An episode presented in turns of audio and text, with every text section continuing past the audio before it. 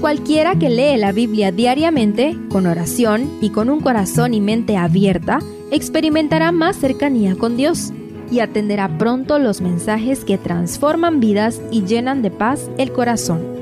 Únete en la lectura de la Biblia en Reavivados por su palabra.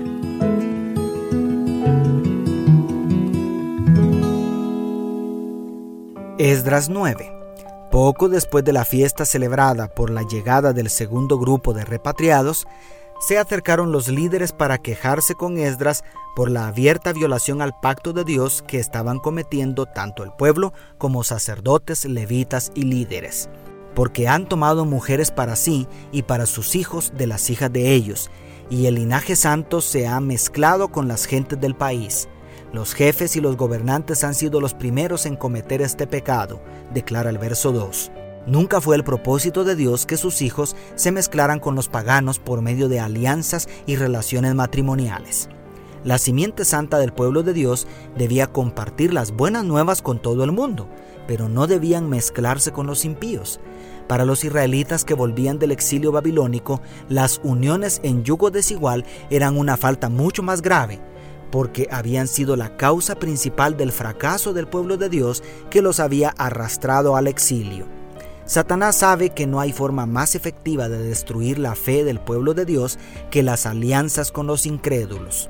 Si tu corazón está siendo seducido por los encantos de una hija o un hijo del diablo, un siervo de Satanás, abre los ojos antes que sea demasiado tarde. Dios te ama y Él sabe lo que es mejor para ti.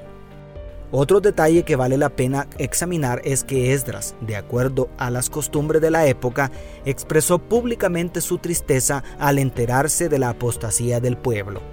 Imagina a aquel hombre que ocupaba una posición importante en el imperio medo-persa, un escriba de un perfil profesional elevado, con sus vestidos rasgados y sentado en actitud de profunda humillación. ¿De qué manera impacta a nosotros contemplar la apostasía de muchos miembros del remanente del tiempo del fin? ¿Compartimos nosotros la angustia del corazón de Dios por aquellos que traicionan a nuestro Rey de Reyes? Después de contemplar a Esdras expresando de manera visible su angustia, examinemos un poquito los ingredientes de la oración que elevó a Dios. El primer ingrediente es la gratitud el sacerdote Esdras expresa su gratitud a Dios por haberle dado una segunda oportunidad al pueblo de Israel. El segundo ingrediente lo encontramos implícito en toda la oración, una comprensión de la santidad de Jehová. Y el tercer ingrediente aparece de manera explícita, un reconocimiento y confesión del pecado del pueblo. Esdras no justifica ni intenta disminuir la gravedad de los delitos de su pueblo. Tampoco se hace a un lado sino se incluye como parte del pecado. Él confiesa los pecados del pueblo como si fueran propios. A la luz de todo esto es conmovedora la declaración del último versículo. Jehová, Dios de Israel, tú eres justo, pues hemos quedado como un resto que se ha escapado, tal cual ha sucedido en este día. Henos aquí delante de ti con nuestros delitos, por su causa no somos dignos de estar en tu presencia. ¿No debería estar nuestras oraciones cargadas de estos tres ingredientes?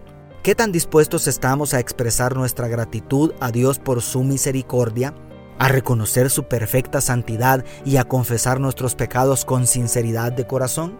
Toda oración que sea elevada al tercer cielo con el espíritu y la actitud de Esdras será escuchada con prontitud por nuestro amante Padre Celestial. Por último, quiero llamar tu atención a un concepto que se define claramente en este capítulo, el remanente. Dos palabras hebreas se utilizan para describir esta realidad del pueblo de Dios. Definitivamente, Dios había permitido que un pequeño remanente de las doce tribus de Israel se preservara para conservar el conocimiento del Dios verdadero y para hacer posible la promesa de la venida del Mesías. En la última etapa del conflicto cósmico entre el bien y el mal que estamos afrontando, el Apocalipsis también habla de un remanente del pueblo de Dios que permanecerá fiel hasta el fin. ¿Te consideras tú parte de ese remanente escogido del Señor? ¿Te has preguntado cuál es nuestro papel como remanente del tiempo del fin? Un gran privilegio implica una gran responsabilidad.